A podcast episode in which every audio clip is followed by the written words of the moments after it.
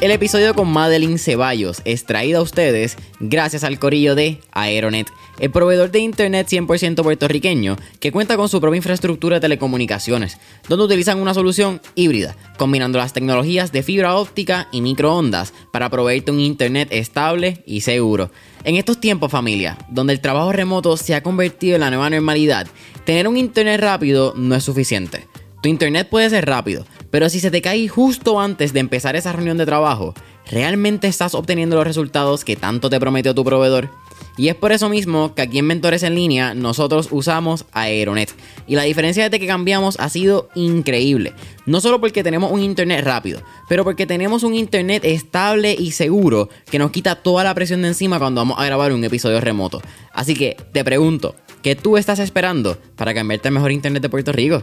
Para más información sobre sus servicios y productos, puedes entrar ya a aeronetpr.com para que veas la variedad de soluciones que proveen tanto para tu empresa, pequeño o medio negocio o tu hogar. No olvides aeronetpr.com.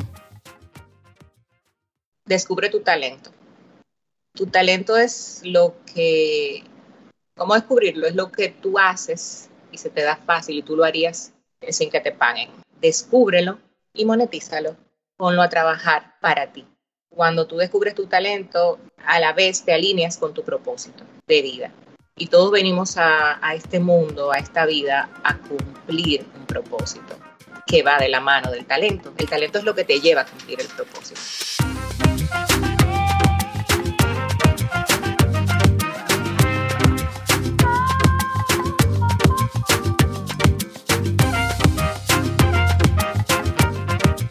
¿Qué es la que hay familia? Mi nombre es Jason Ramos y bienvenidos a Mentores en línea, un podcast donde hablamos con los empresarios e influencers responsables por las marcas más destacadas, para que así conozcas quiénes son tus mentores en línea. Y en el episodio de hoy me acompaña Madeline Ceballos, quien es fundadora y CEO de Maca Capilar Health, la empresa que se dedica a potenciar tu belleza interior mientras ayudan a mejorar tu salud capilar. Madeline, ¿qué es la que hay? Bienvenida a Mentores en línea. Hola Jason, muchísimas gracias por la invitación. Oye, es un placer tenerte aquí, como estaba mencionando, eh, y es súper cool. Yo creo que eres la. Voy a decir creo, porque no quiero pegarme el tiro en el pie, pero creo que eres la primera invitada de República Dominicana. Lo que me parece también bien loco, porque estamos tan y tan y tan cerca. Un honor, de verdad. Eh, oh, wow. Gracias por eso, esa distinción. Uniendo a Puerto Rico y República Dominicana, yo creo que que aquí como puertorriqueños tenemos que empezar a, mirar un poquito más a... siempre miramos al norte, que mirar más a los lados y un poquito más al sur, a Latinoamérica, y, empezar a crear esas conexiones porque, en mi opinión, Jason Ramos, yo considero que tenemos un poquitito más en común con los que hablan nuestro idioma que con los que no necesariamente entienden, ¿verdad? cuando hablamos en español. Sí, sí, definitivamente. Deberíamos estar más eh, como que más cerca también en otros aspectos aparte de, geográficamente. Sí. Mira, vamos a hablar un poquito de... Háblame de Madeline. Porque la historia de, Maca, particularmente, creo que la has contado ya bastante. Vamos a llegar a eso, a, ese inicio. Sí. Pero ¿quién es Madeline para el que no te conoce? Wow. Bueno, Madeline es una mujer em, empresaria, madre de cuatro hijos, ya eh, adultos, todos, abuela de dos nietas, bebés, acaban de nacer hace dos meses y pico, un mes y pico, o sea, prácticamente hay. Soy una mujer muy um, sensible, creativa, a veces rayo en lo perfeccionista.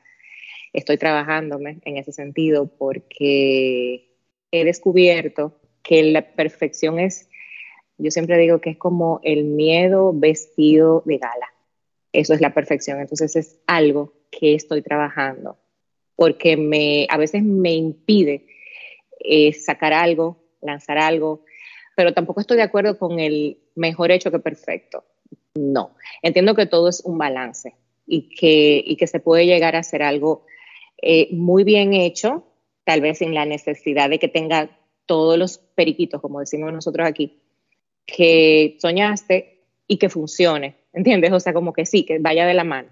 ¿Qué más te puedo decir de mí? Soy eh, creativa, eh, me gusta innovar, es una de las cosas que, que me caracterizan. no me gusta hacer lo que ya está hecho, no me gusta hacer lo mismo que otras personas hacen, me gusta ser diferente, me gusta, me gusta diferenciarme.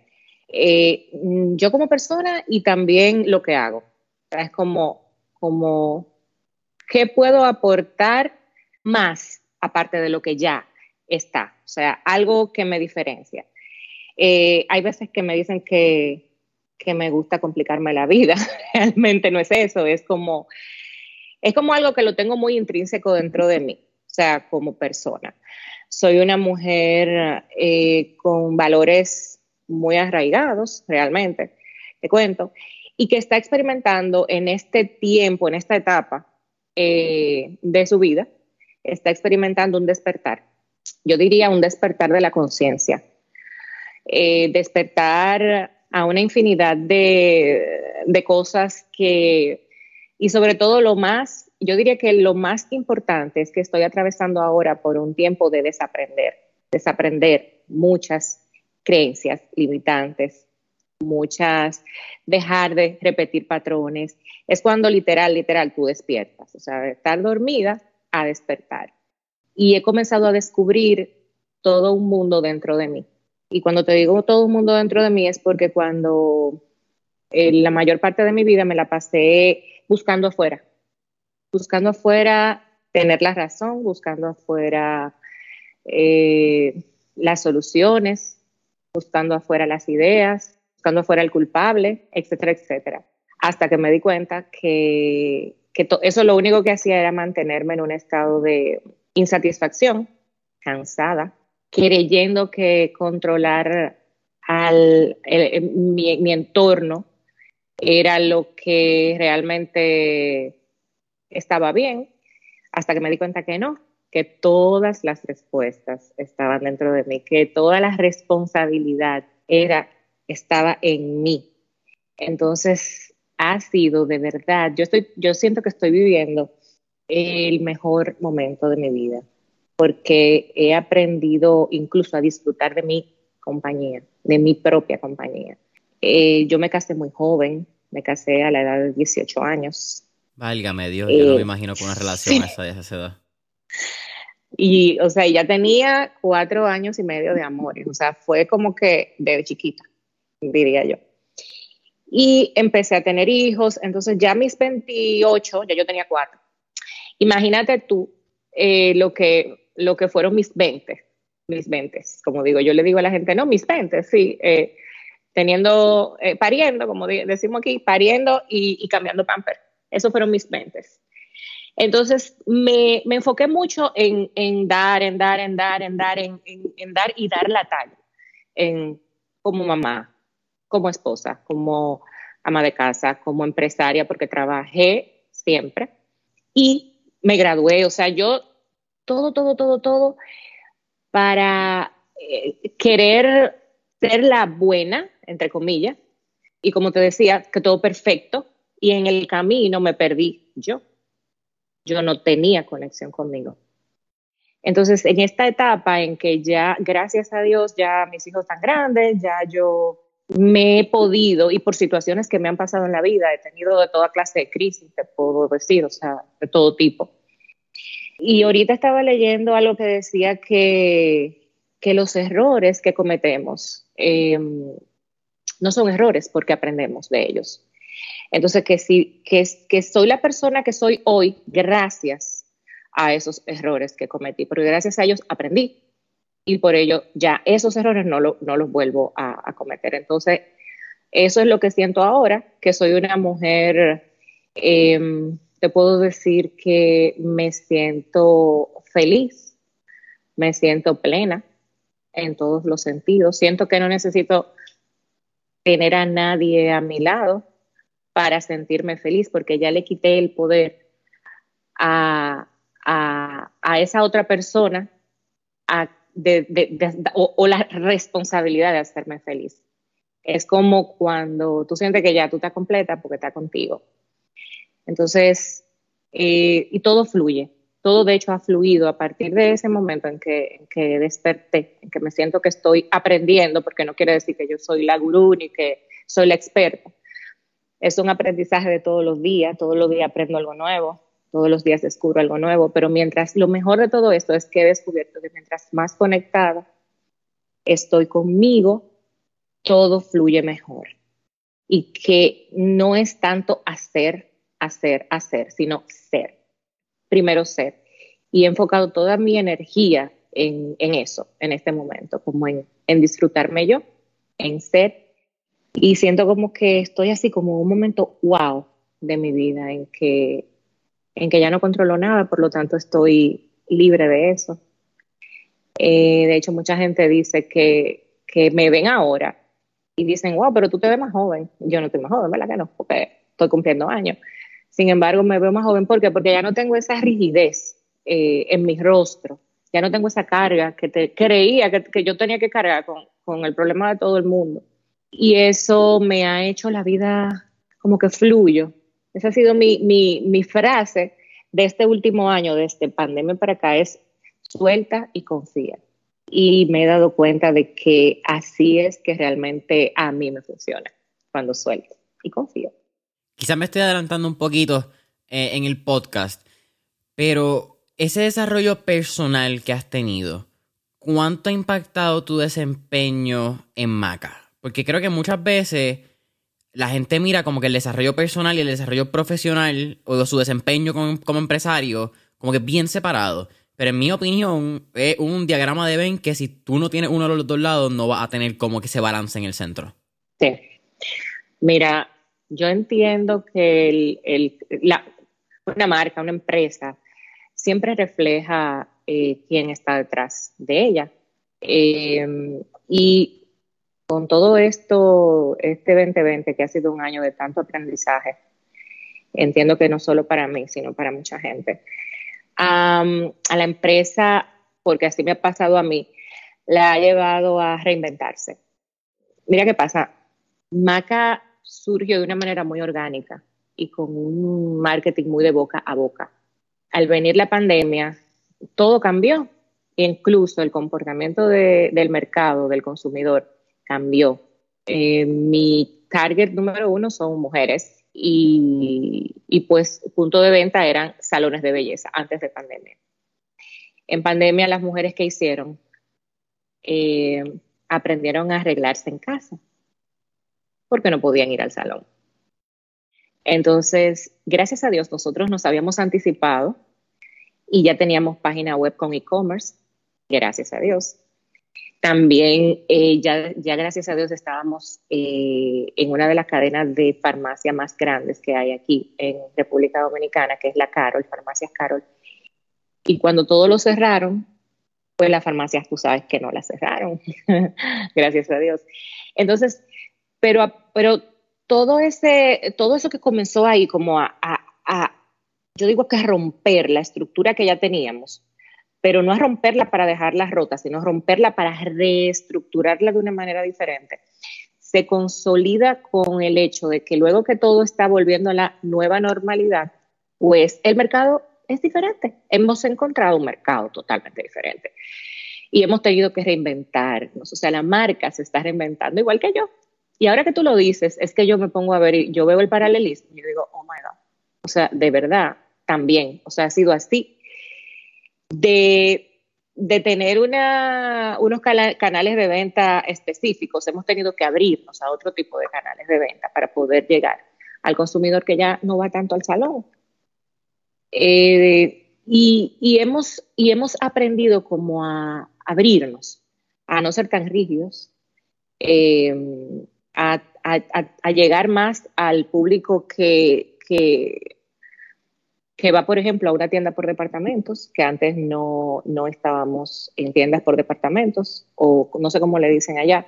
Sí, está bien. Eh, en góndola, góndola. Bueno, hemos, hemos cambiado y hemos, hemos fluido. Mira, nos montamos en la ola y estamos fluyendo y estamos viendo eh, más, o sea, estamos más ya no esperando incluso que el, que el consumidor venga a nosotros a pedirnos el producto, sino nosotros llegar al, al consumidor porque eh, todo cambió.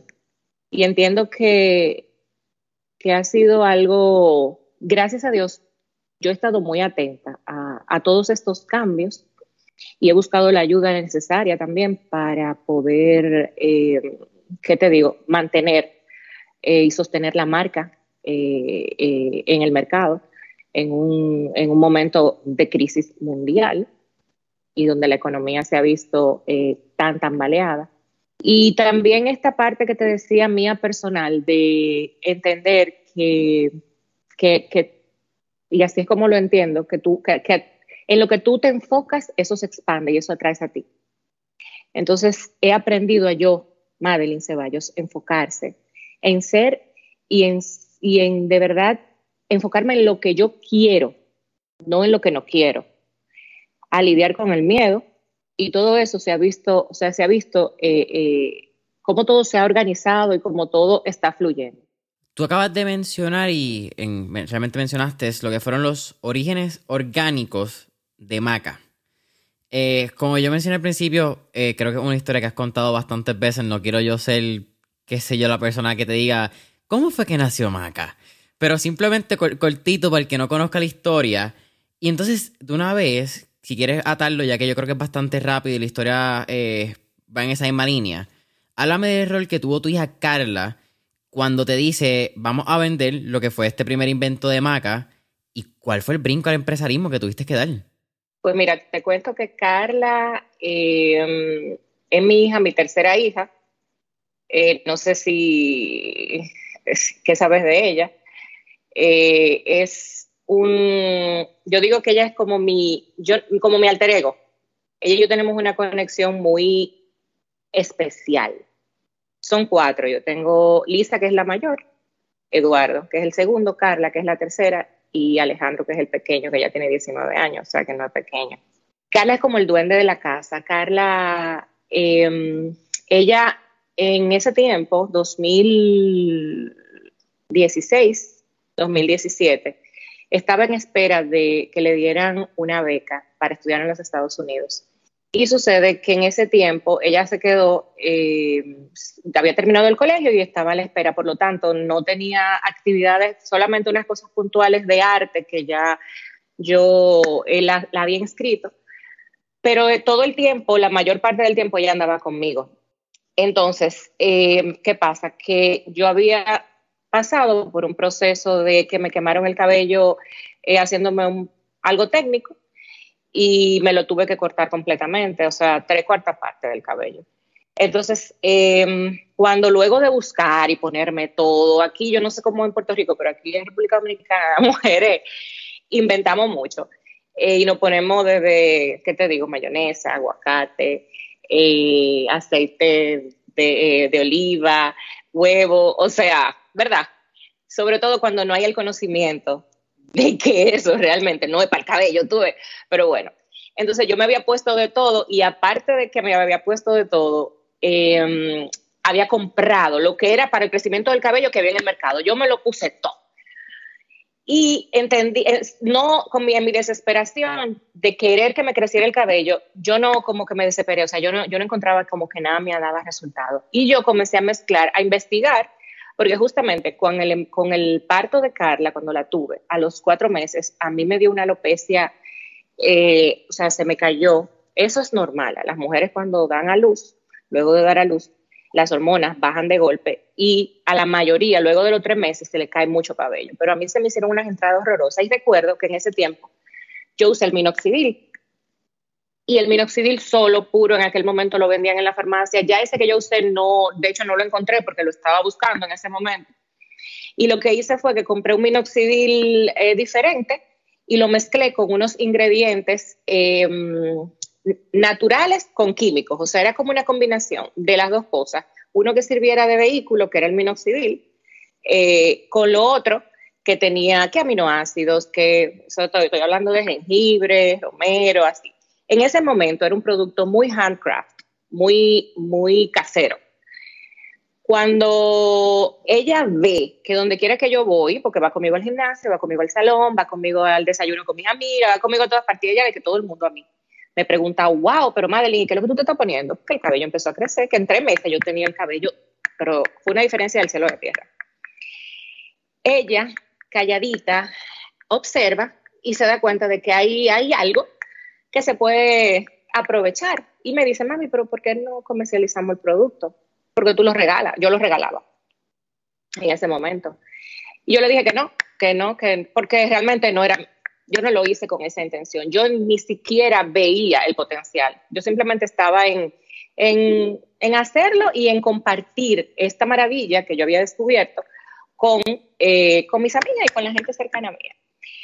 Y te cuento que luego de su insistencia y la de todo el mundo, eh, yo accedí.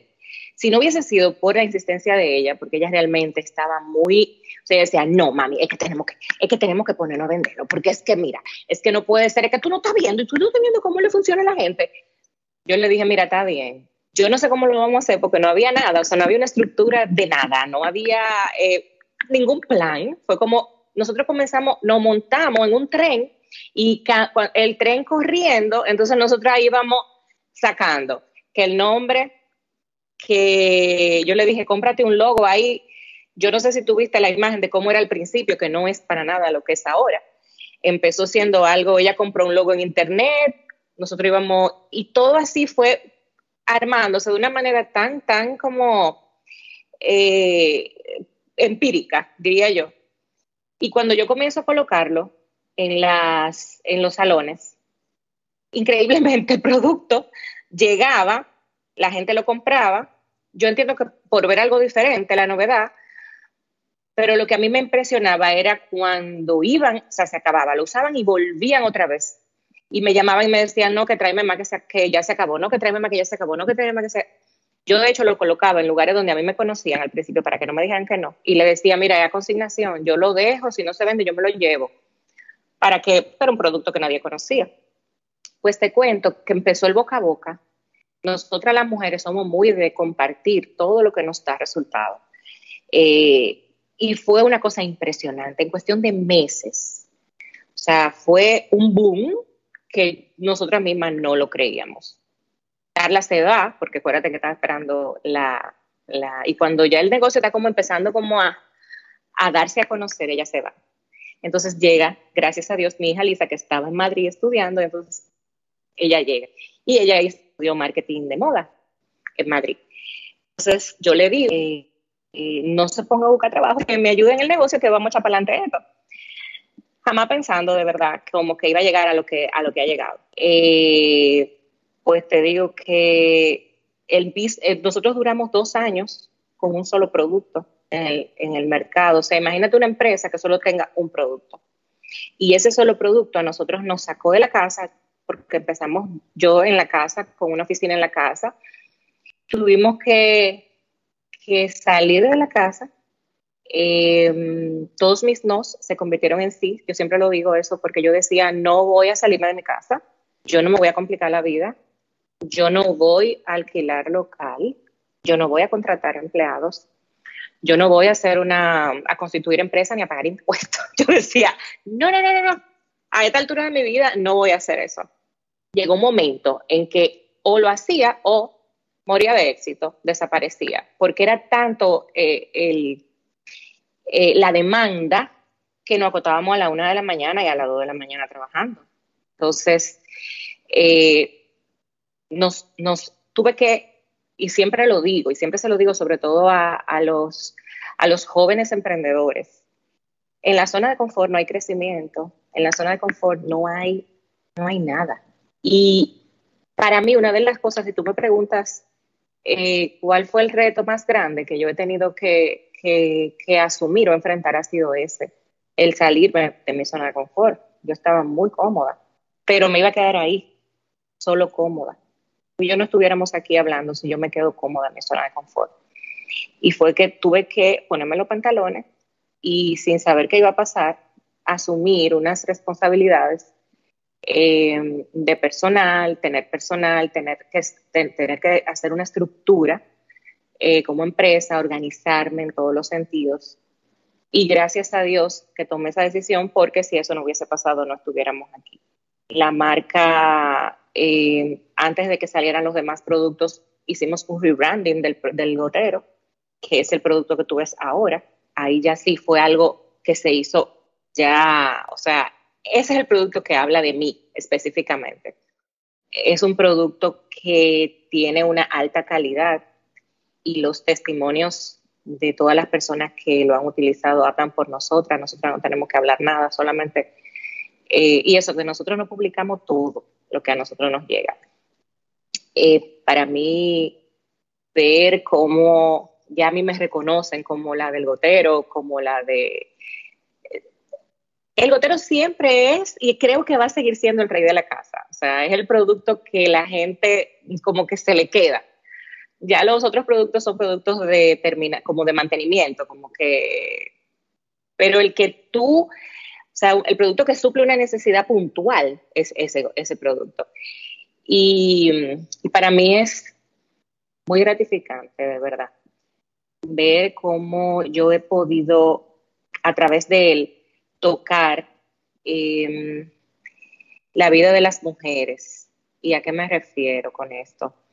Em, el cabello, no solo para las mujeres, y dime si me equivoco, tú como hombre, representa nuestra identidad como persona. Eh, no es vanidad.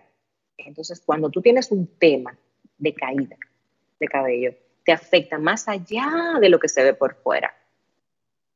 Por eso yo siempre digo que yo lo que vendo es felicidad, autoestima, seguridad, porque yo pasé por eso y yo sé lo que se siente. Entonces, cuando a mí se me acercan mujeres que han tenido procesos de, de por ejemplo, la bariátrica eh, o tiroides, que tienen situaciones con caída, posparto, eh, menopausia, situaciones que y han podido recuperar su melena gracias a, ese producto. Para mí eso es como que el todo, porque que lo que yo siento, yo no te lo puedo explicar con palabras. Cuando, cuando alguien me dice, mira, o me mandan fotos, o me, o me paran, o me dicen, ma, casi, esa es otra, que conozcan, que reconozcan eh, la marca. Yo todavía no me acostumbro tú, dirás, bueno, pero en cuatro años ya tú tienes que estar acostumbrada. Yo no me acostumbro como a, esa, como a ese, yo me sigo sorprendiendo igual. Creo que eso es lindo. Creo que uno, siempre se queda, es un bebé que no cambia. Después, como tú dijiste, quizás cuatro años, cool, pero que te siga sorprendiendo demuestra mucho lo que significa para ti. Háblame un poquito. Tú mencionaste que, el éxito de originalmente cuando Maca sale pues fue bastante boca a boca y fue bien orgánico cómo sale todo este marketing.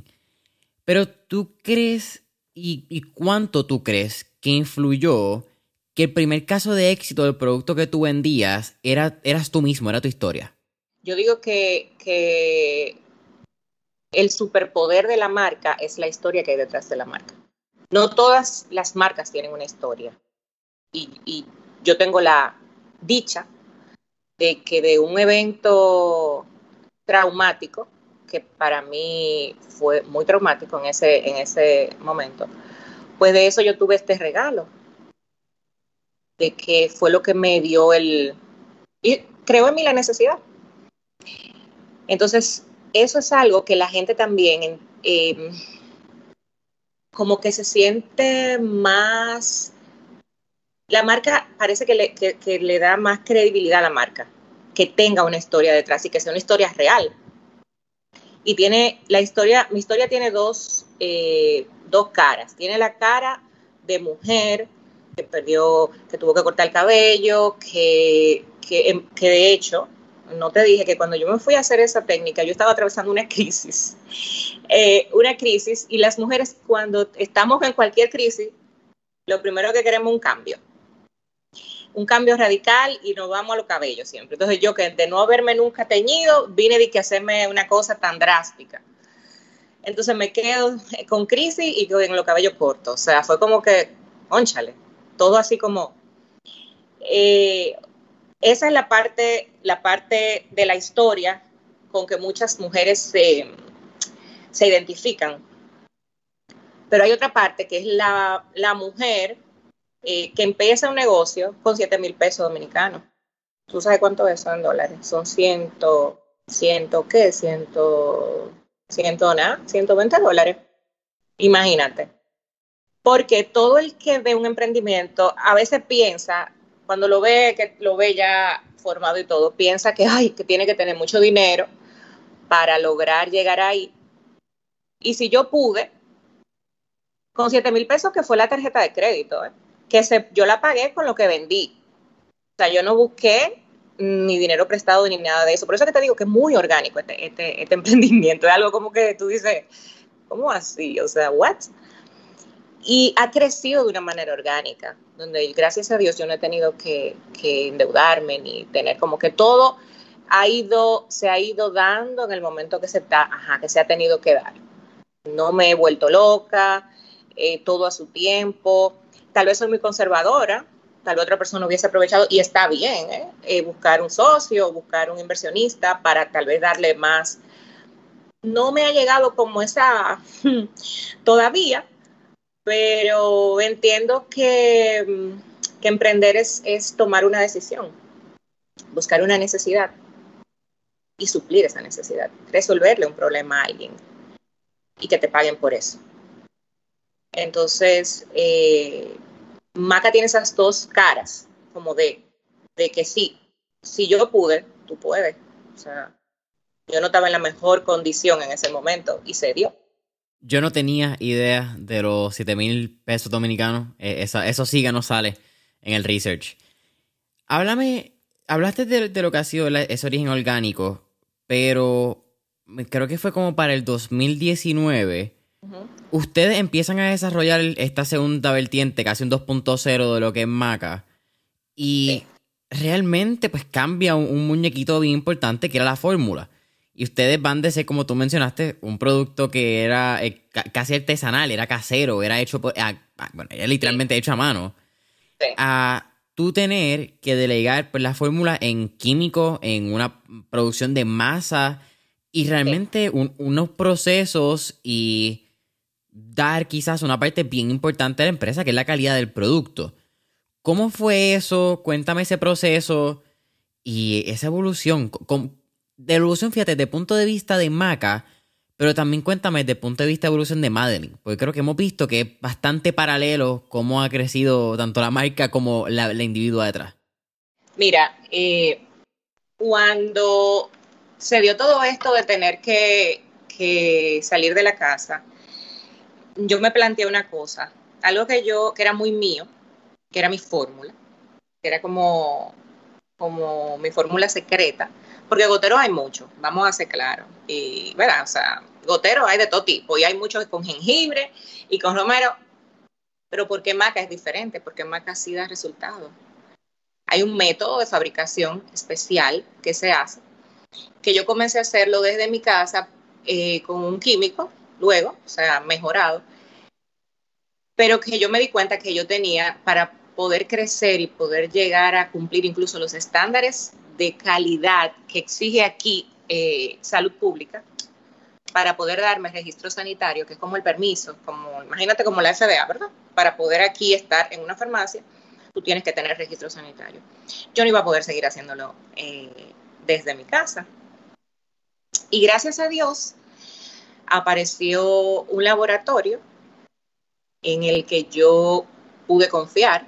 Al principio no fue fácil, realmente, fueron muchas reuniones y muchas cosas como para yo ver, como que, ay, Dios mío, eh, ¿qué vamos a firmar? o sea, como así, como yo me desprendo de esto.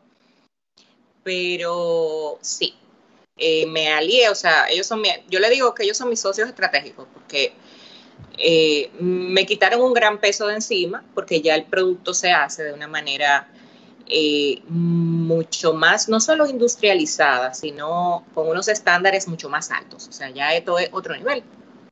Y no solo fue el rebranding de por fuera, de la ropa, como digo yo, de la caja, de la etiqueta, sino también el producto per se.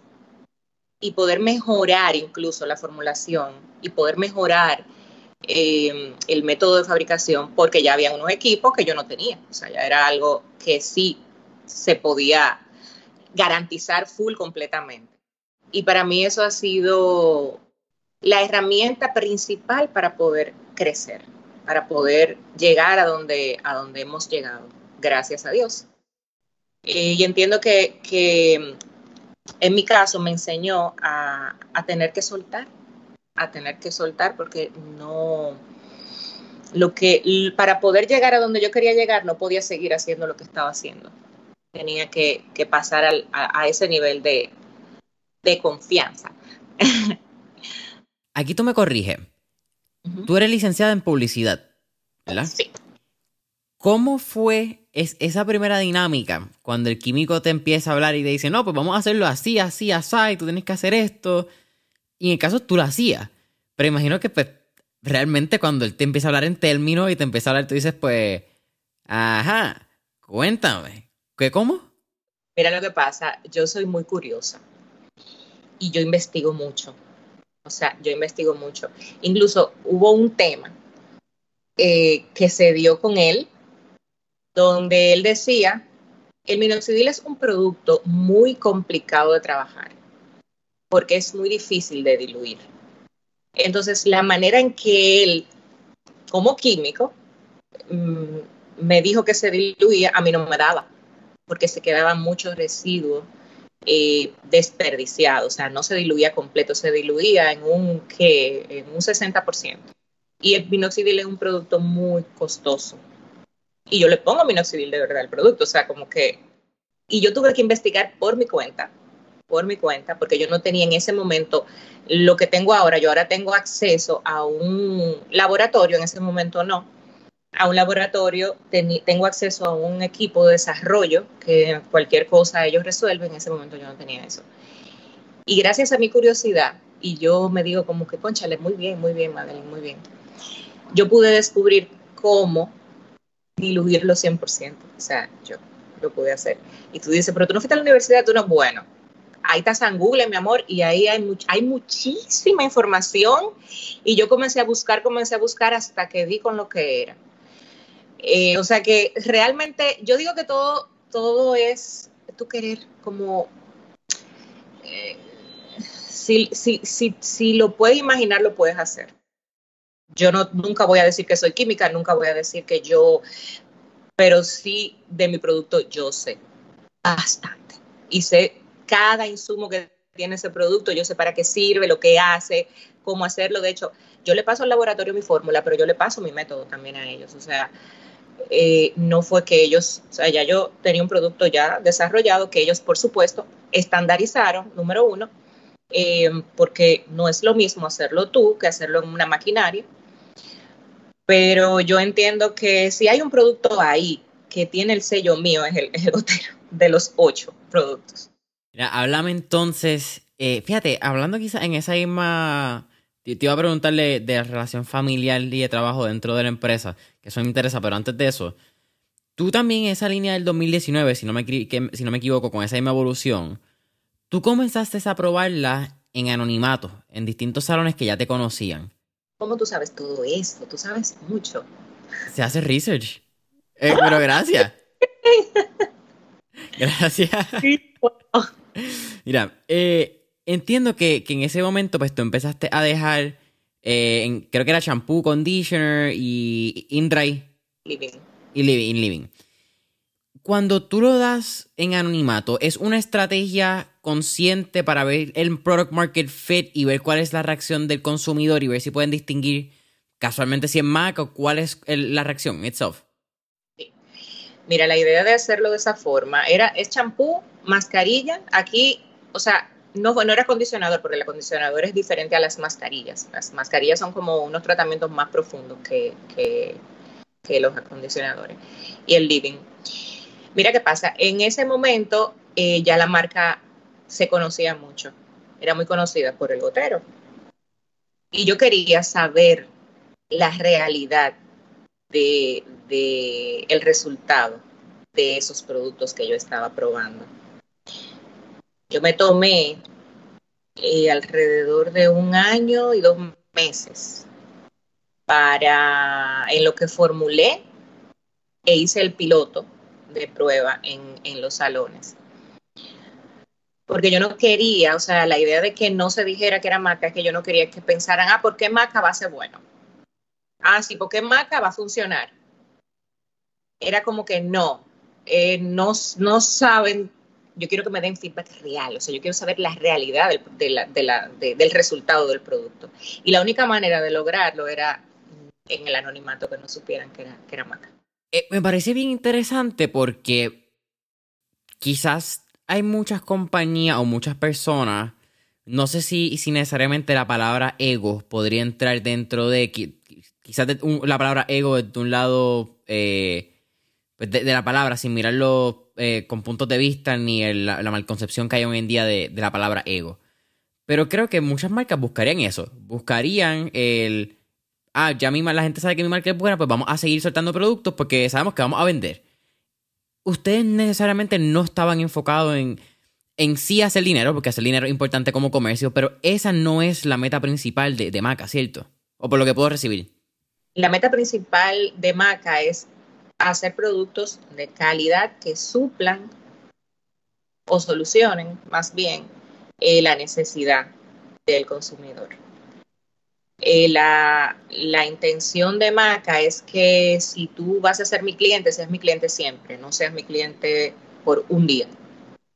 Me vas a comprar un día porque es Maca, pero no te va entonces ya tú no vas a ser mi cliente. Por eso tanto el tema de integridad dentro de los valores de la empresa, de honestidad, de compromiso y demás, porque para nosotros eso es invaluable y no es negociable. Em, hay veces que aquí consideran que por ser un producto dominicano tiene que ser barato y el producto no está dentro de los productos baratos aquí en República Dominicana. Pero ¿por qué no son productos baratos? Porque yo no escatimo a la hora de formular un producto. O sea, yo, yo, a mí no me importa que el insumo cueste lo que cueste, o sea, porque yo lo que quiero es que el producto sea calidad 1A. Y a eso tiene un costo, por supuesto. Entonces aquí hay esa, como esa lucha de que hay muchos productos y muy económicos realmente. Y yo sabía que me iba a enfrentar a ese, a ese, a ese reto aquí. Porque te ven como dominicano, un producto dominicano, pero realmente la competencia directa de Maca no es un producto dominicano, no hay un producto dominicano. Y no es, no es ego, es simplemente, en este caso, es simplemente la realidad por lo que, porque yo sé lo que estoy formulando. Claro. Yo sé lo que estoy entregando al, al, al cliente. Entonces, y el cliente cuando lo compra, que se da cuenta que primero son sumamente concentrados. O sea, un producto de eso te dura, un champú de 16 onzas, te puede durar perfectamente más que uno de 32 onzas, de eso que se compran, o sea, de un litro, porque son concentrados. O sea, no, no es agua que te estoy dando, o sea, te estoy dando producto de verdad las mascarillas por igual, el living por igual.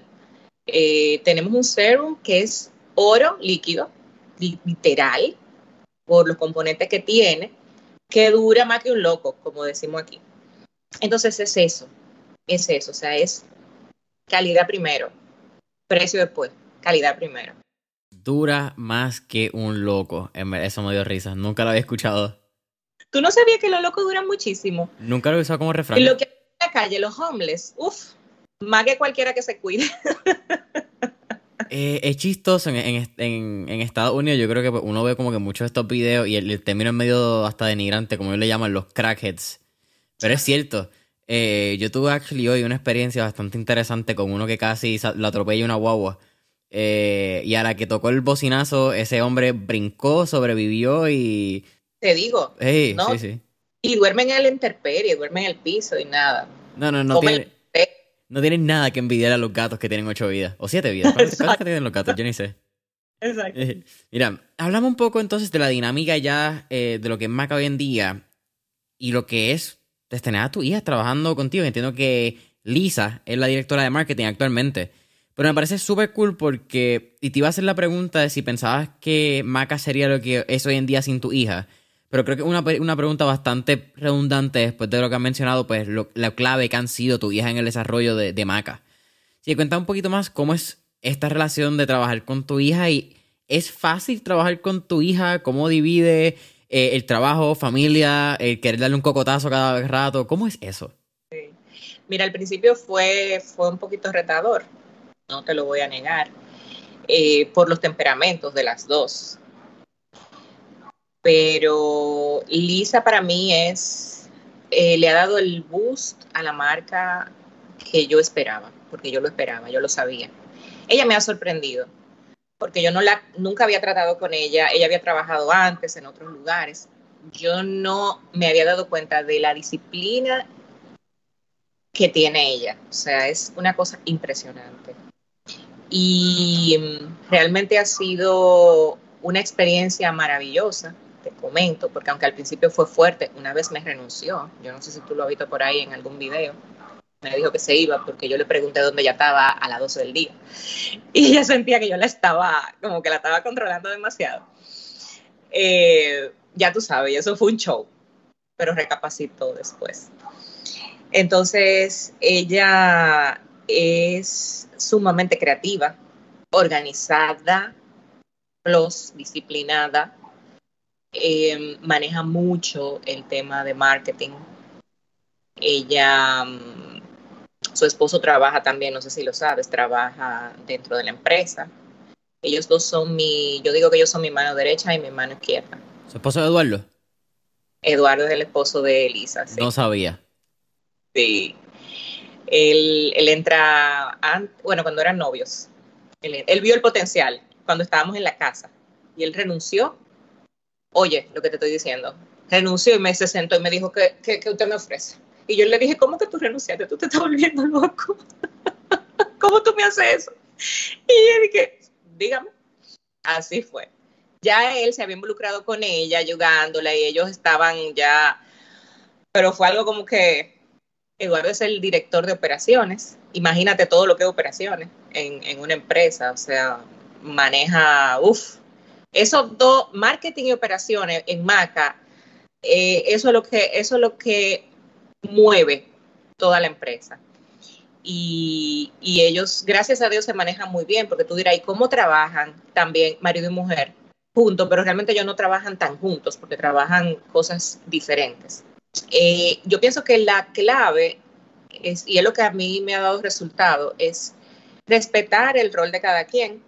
Yo antes me metía mucho en todo, como que quería estar en marketing, quería estar en operaciones, quería estar hasta que buscamos ayuda, una empresa, o sea, una, yo tuve una academia que, de hecho, eh, Pretty Busy fue eh, Miyuki fue una de las personas que nos empezó a ayudar, o sea, nos ayudó a estructurarnos al principio, porque estábamos volviéndonos locos. Todito hacíamos de todo. Y así no se puede. O sea, entonces ella llegó y dijo, pero es un momento, eso no es así, Pérez. Porque Miyuki estudió con Eduardo en el colegio. Entonces, gracias a eso, ella, eh, pues la contratamos y ella nos ayudó mucho en ese sentido. Entonces, el trabajar con familia se puede escuchar como que, ay, eso no es fácil, pero para mí eso ha sido lo más fácil porque yo me siento tan eh, respaldada porque para ellos Maca es de ellos. O sea, yo no tengo que, empujar porque es como que ellos trabajan para, lo de ellos. Y para mí eso es un, como una descarga. Yo me descargo ahí. Cada quien sabe lo que hace. Cuando tenemos tema de que veo que hay un tema, tenemos una reunión, ponemos todo claro, y entiendo que la comunicación es lo más importante cuando hay este tipo de empresas familiares. Eh, comunicación y respeto. Porque no porque yo sea, por ejemplo, la mamá de Lisa, eh, tengo derecho, qué sé yo, a llamarle la atención como una mamá en la empresa. O sea, yo en Maca no soy su mamá. Entonces, eso es algo que se fue dando con el tiempo. Al principio empezamos así, ¿verdad? Y nos estábamos matando porque no sabíamos cómo era, pero nos dimos cuenta y paramos a tiempo y empezamos a, organizarnos y como a saber cuál es el rol de cada quien. Yo respeto sus decisiones, ella respeta las mías.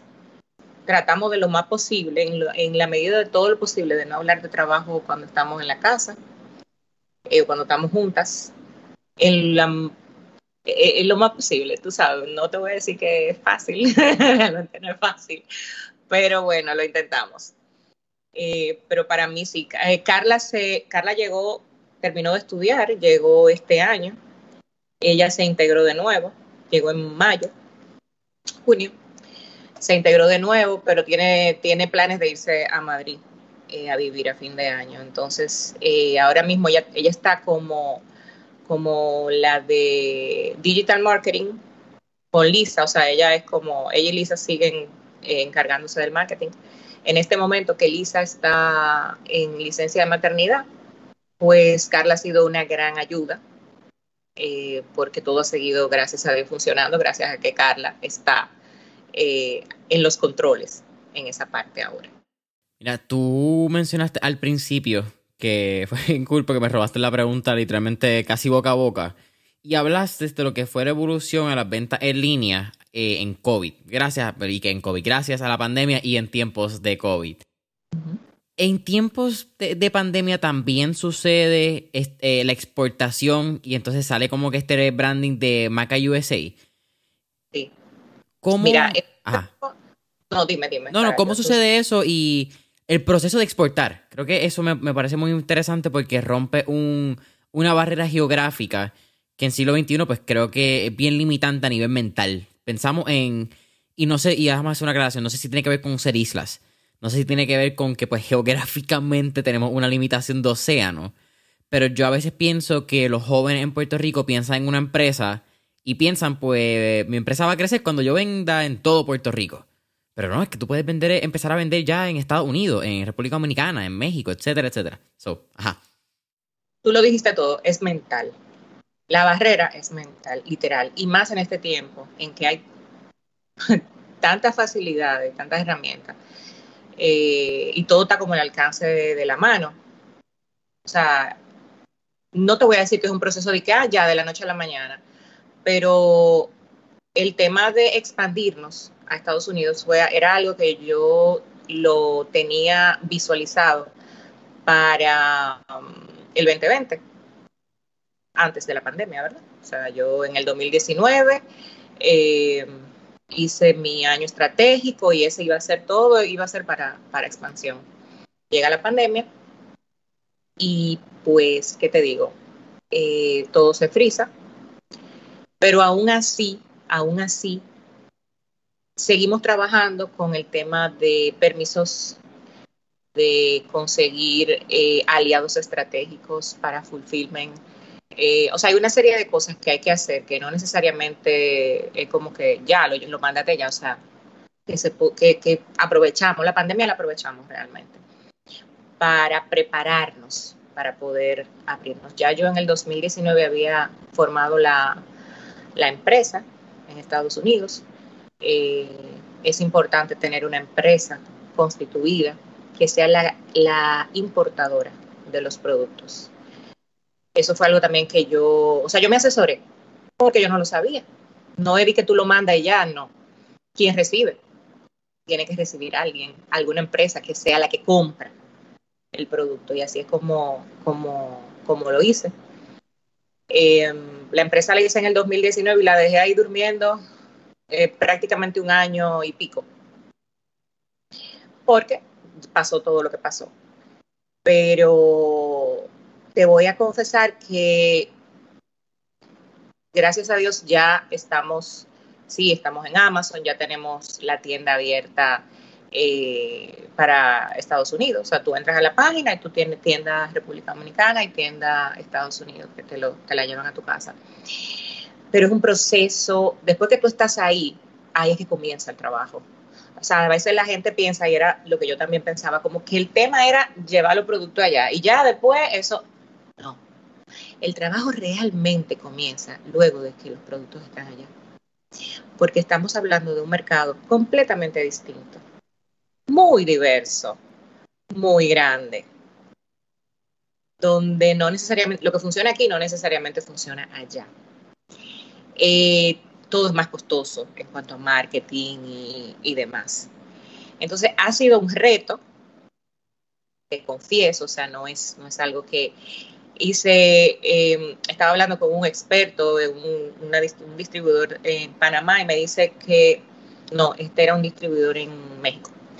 Me dice que dar a conocer una marca en, en otro país dura tres años. Fácil. O sea, que eso es algo que hay que contemplarlo y hay que saber que funciona así. Entonces, estamos trabajando, eh, haciendo todo lo que se puede hacer. Eh, no te voy a decir tal vez lo que hay que hacer, sino lo que podemos hacer, porque estamos aquí con, con Maca RD, que es la madre, y Maca Estados Unidos no estamos allá presentes. O sea, nosotros tenemos un. Es como un eh, 3PL. Ajá, un 3PL. Ajá. Un Third Partner Logistic, para los que no conozcan la, el acrónimo. Una gran ayuda para nosotros porque solamente ya ellos reciben los productos allá. Tenemos una empresa que es quien hace el tema de, del shipping, aduana y todo eso, eh, que también es un partner de nosotros eh, buenísimo, están en Miami todos. Y, y, los productos están, y es una gran ayuda para los, eh, las personas que quieren empezar, o sea, negocios pequeños, pues ya si tú estás a un nivel de querer tener tu propio almacén, pues tú lo tienes, pero en el momento en que estamos nosotros ahora, que estamos como en pañales y empezando y ahí, es un gran eh, socio estratégico. Amazon es una plataforma que hay que estar. Es costosa, muy costosa, pero entiendo que como hay que estar en Amazon. Hay que estar en Amazon. Entonces, estamos lográndolo. No te voy a decir que lo hemos logrado, no, estamos lográndolo poco a poco. Te, te pregunto y, y lo hago, eh, hago la pregunta y después cualquier cosa arreglo. Cuando lanzan Maca USA, Estados Unidos, parte de la visión fue poder atacar eh, la diáspora de República Dominicanos que hay en Estados Unidos. O realmente el propósito es, vamos a establecer la marca y vamos a quedarnos con el mercado y que se joda. Sí, la segunda. vamos a quedar, vamos al mercado, o sea, vamos al mercado, a todo el mundo. Esa es la idea. Pero hay que ser realistas y eh, es más fácil para nosotros llegarle a los latinos, no necesariamente dominicanos, sino latinos, Venezuela, Colombia, o sea, todas esas eh, mujeres que incluso somos hasta parecidas en que tenemos el cabello un poco eh, parecido, ¿verdad? Y hay como que de todo, desde la risa rizada hasta la del pelo eh, lacio, etcétera. Y es realmente ha sido es el mercado que más aceptación, o sea, hay más como sí, eh, en el que hemos recibido más apoyo, del que hemos recibido más apoyo, del latino, más que el, el, gringo. Es que es un juego de números también, y por eso hago la pregunta. Hago la pregunta desde eh, el, lado más, eh, no es honesta la palabra, simplemente de, diálogo, porque me parece bien interesante que no sé cuántos dominicanos hay en, Estados Unidos, creo que puertorriqueños somos como 5 millones que hay ya afuera. Eh, eh, diáspora, primera, segunda generación, ya una vez tú sabes de la isla es difícil como que manejar y entender quién es quién. Pero yo entendería que tiene que haber igual, si no más, de dominicanos en los Estados Unidos. Sí, muchos. Y, te digo que hay un mercado muy fuerte en Nueva York, por ejemplo, de dominicanos. O sea, Nueva York es de los dominicanos. Así como Miami es de los cubanos. Bueno, ahora venezolanos, cubanos. Ahora Miami un poquito de todo. Exacto, un poquito de todo. Eh, pero esa, el, el yo entiendo lo que tú dices, porque realmente el, dominicano es muy de su, ¿cómo te digo? De apoyar lo, lo, lo, nuestro. O sea, nosotros eh, somos muy así.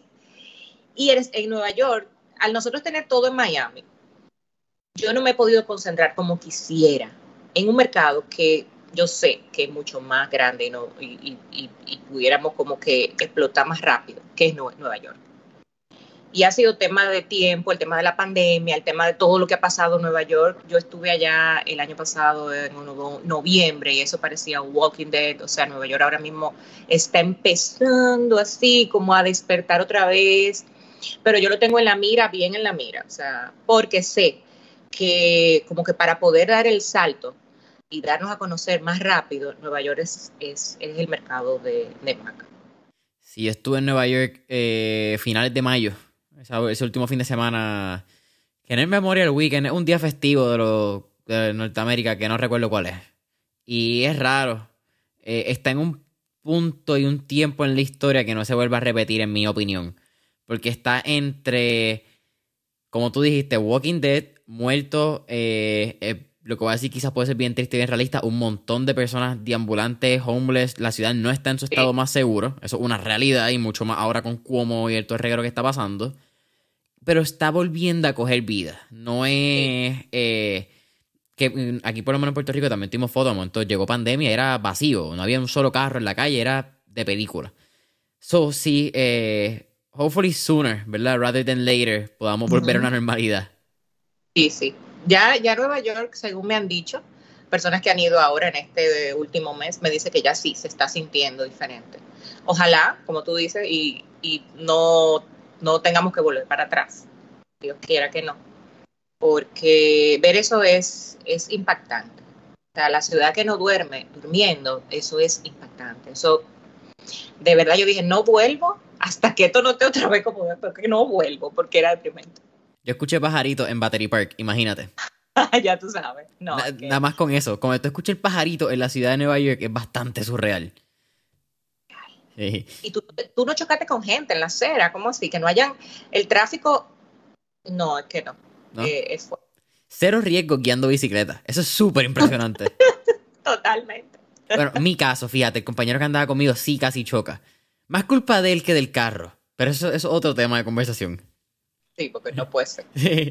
Mira, Madeline, ya estamos casi terminando mentores en línea. Eh, al final siempre hacemos cuatro preguntas de fuego. Así que vamos por encima. La primera.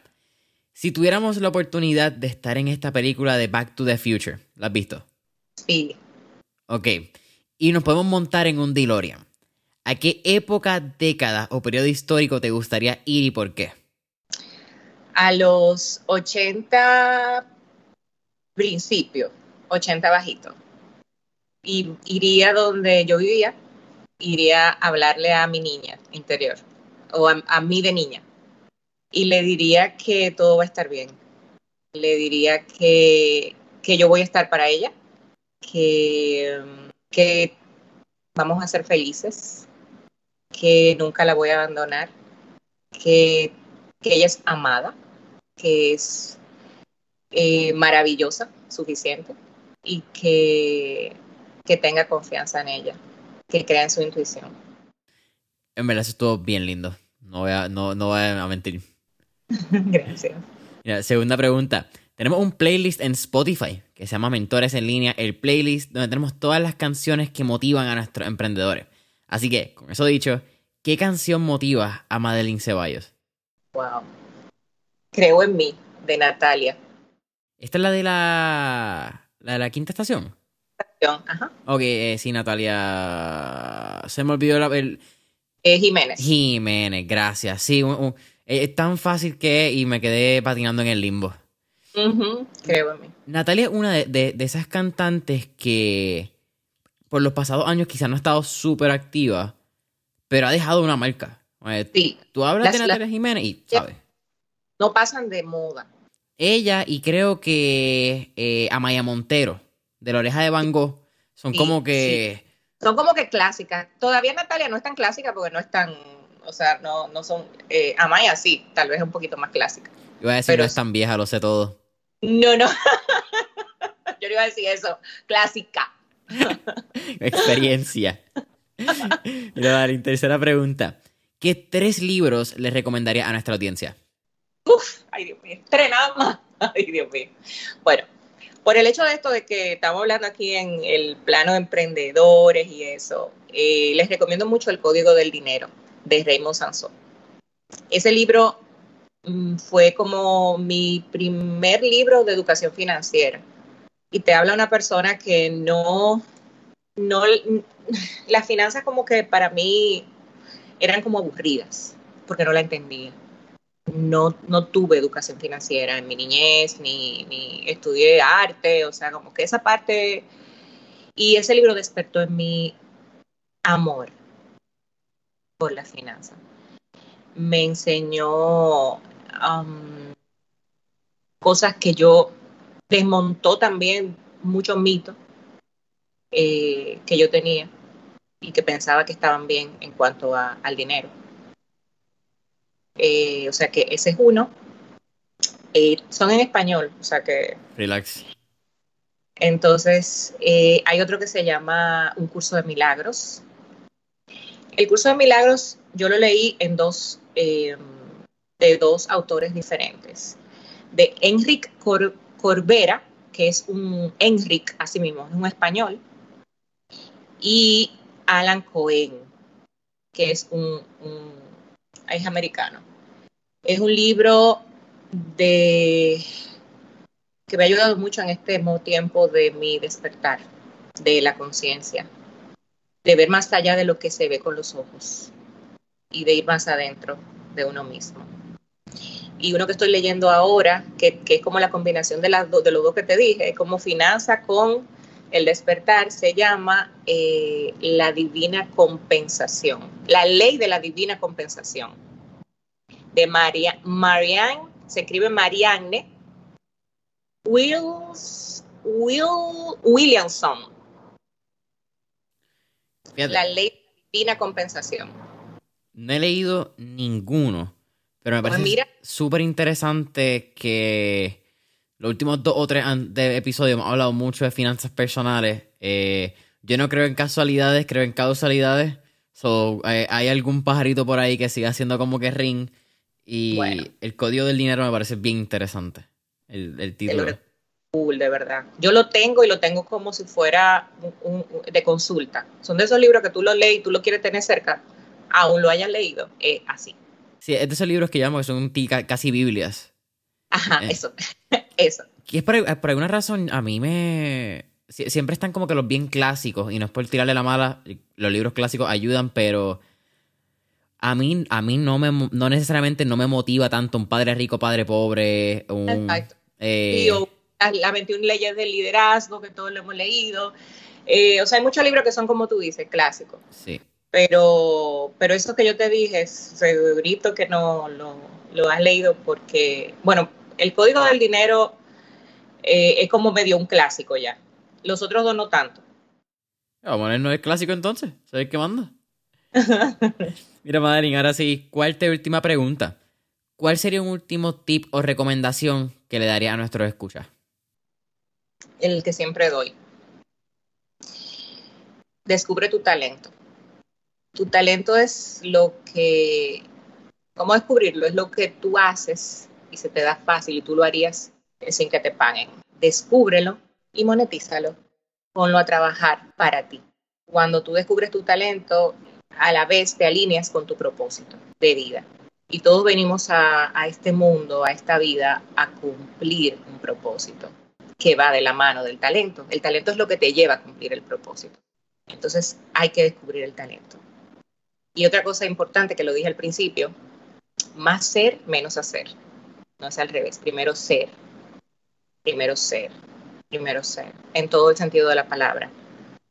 Ya lo demás viene solo, otra cosa, otra cosa. En lo que te enfocas, también lo dije ahorita, en eso, eso, eso es lo que vas a traer a ti. Si te enfocas en quejarte, vas a traer más de lo que te estás quejando. Si te enfocas en lo que no quieres, vas a traer más de eso que no quieres. Entonces cambia el pensamiento, controla la mente, porque todo está dentro de ti.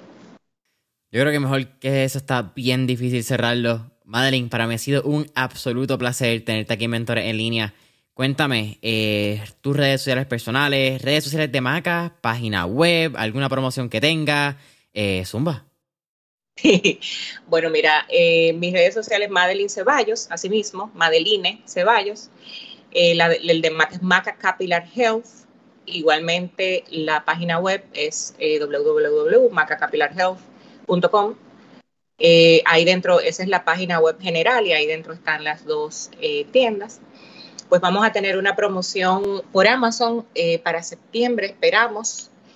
Y va a ser una súper, mega, mega, mega promoción porque vamos a sacar un, nunca hemos hecho un combo del gotero. Vamos a sacar un tratamiento de tres meses del producto.